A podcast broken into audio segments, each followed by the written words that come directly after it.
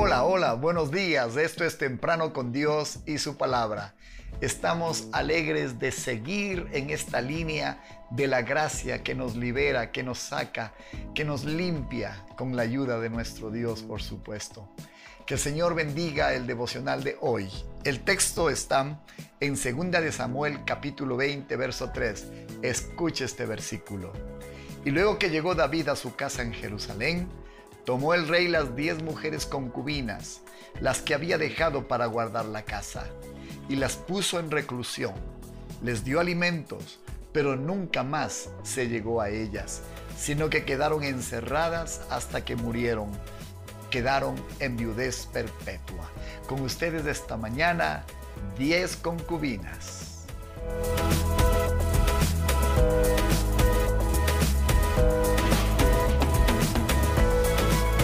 No sé si alguna vez en una película o en una historia bíblica usted vivió el drama juntamente con aquel que vivió la tragedia, la subida y la bajada. Muchas veces sufrí la historia de David como si fuera propia, mirando los vericuetos en los cuales este hombre se metía y mirando las dificultades con las que este hombre se enfrentaba por causa de su debilidad moral. Y hemos sufrido viendo una película, hemos sufrido leyendo la historia de la escritura y siempre guardamos la esperanza de que el buen hombre, el héroe, se salve. Esta es una historia llena de la gracia del Señor. Siempre anhelé encontrar la razón bíblica que me hiciera pensar que David cambió de rumbo. Y este es el regalo del devocional de esta mañana.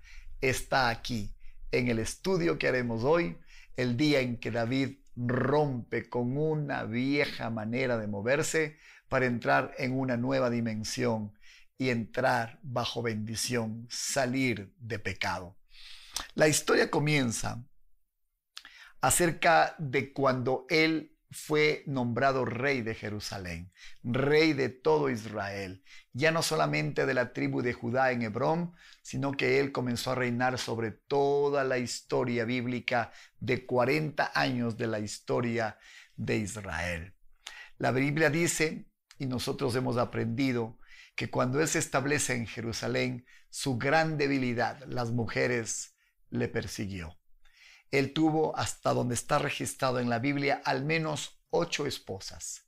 Y según la escritura que hoy estamos estudiando, llegó a tener en su palacio hasta diez mujeres con las que él convivía, a las cuales se les llamaba concubinas. La historia cuando está en Jerusalén empieza de la decadencia, pero a la vez del desenlace a favor de la vida santa de David por fin, comienza cuando Absalón, su hijo, se subleva, toma un ejército y se va contra su mismo padre. Ese día, el padre, ante la sublevación, en el capítulo 15, verso 14 de segunda de Samuel, dice así la escritura.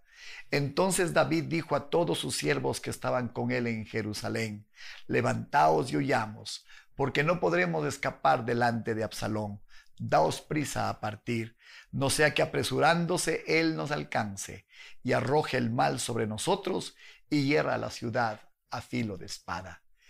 Usted y yo sabemos, en un devocional pasado, algún día, estuvimos exponiendo que aquel día David podía haber enfrentado a su hijo y sin lugar a dudas haberlo derrotado, pero él no quiso derramar sangre de su misma sangre este hombre decide en un acto de nobleza, no de cobardía, retirarse de la batalla, retirarse de la confrontación y huir. Qué día tan triste aquel en el cual él dejó no solo el palacio, sino el arca del pacto, el arca de Dios, el lugar de adoración. Al dejar Jerusalén, sin embargo, encontramos una cosa que a uno le hace expresar, no, David, por favor, no mezcles lo santo con lo profano. Mire lo que hizo. Ante la sublevación de su hijo, la Biblia dice en segunda de Samuel 15, 16 que esto hizo el gran rey David. El rey entonces salió con toda su familia en pos de él, huyendo de Jerusalén. Y dejó el rey diez mujeres concubinas para que guardasen la casa. ¿Puede creer cómo estaba de atado a este pecado, a esta dificultad? Dejó cuidando al pecado. Dejó al pecado al cuidado de su casa, más bien. Qué triste. Sin embargo, las buenas noticias siempre van a llegar cuando usted tiene un corazón arrepentido y dispuesto a humillarse delante de Dios. Cuando la sublevación termina y Absalón muere, David va a regresar a Jerusalén. Cuando lo hace hay un acontecimiento maravilloso al que me refería al principio, que describe el cambio radical del rey David. Y este está en 2 de Samuel capítulo 20 versículo 3. Luego que llegó David a su casa en Jerusalén, tomó el rey las diez mujeres concubinas que había dejado para guardar la casa, y las puso en reclusión, y les dio alimentos, pero nunca más se llegó a ellas, sino que quedaron encerradas hasta que murieron en viudez perpetua. Esta historia nos deja, a mi entender, cuatro lecciones. La primera, saque de su vida saque de su palacio aquello que le da lugar al enemigo. Número dos, las concubinas siempre le traerán derrota. ¿Cuáles son sus diez concubinas? No siempre son o es una mujer. Hay muchas formas que el Espíritu Santo le está hablando ahora mismo, que son esas diez concubinas. Estas les va, le van a traer derrota. Número tres, cuando confieso y dejo mi pecado, le quito al diablo todo derecho para que él actúe sobre mi vida. Aquel día que él recluyó a las concubinas, literalmente el diablo perdió su territorio. Y número cuatro, él tomó las diez concubinas y las recluyó, es decir, nunca más cayó, es decir, las dejó, como dice la escritura, en viudez perfecta. Ese día David, después de tremenda lección que le costó la vida de un hijo, que le costó la sublevación que éste armó, que le costó sufrimiento y lucha, tomó por fin las decisiones que haría de él un hombre transformado.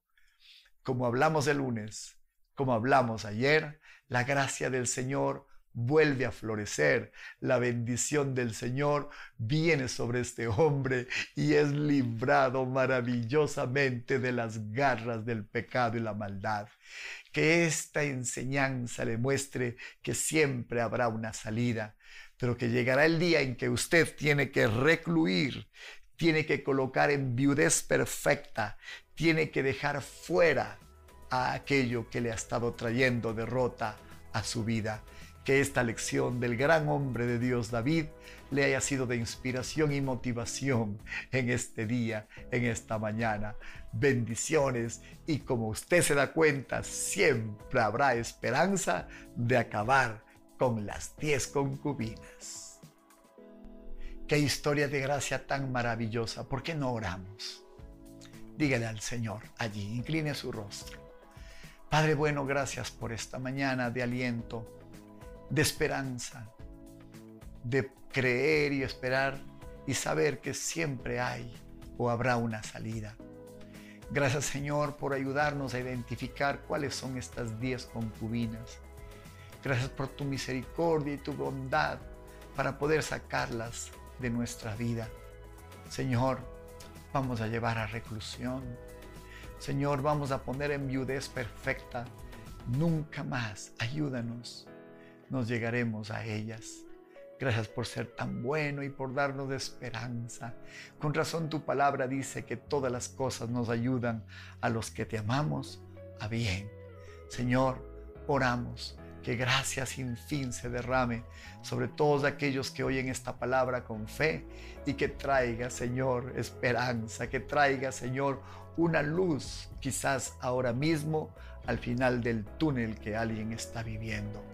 Padre bueno, te bendecimos y te damos gracias por ser siempre un Dios compasivo que te acuerdas de nuestra condición de polvo. Señor, a ti la gloria, a ti las gracias. Tú eres principio y fin de nuestra fe. En el nombre de Jesús te agradecemos, Dios. Amén y amén. Que el Señor le anime con nuestras prédicas, enseñanzas y devocionales en Comunidad de Fe y Barra en el canal de YouTube y también en Spotify. Gracias por sus donaciones y aportes que hacen que este ministerio crezca y crezca y bendiga cada día a más personas. Quién sabe si mañana a esta misma hora estaremos disfrutando de otra historia de gracia, perdón, misericordia y libertad. Entonces, hasta vernos el día de mañana.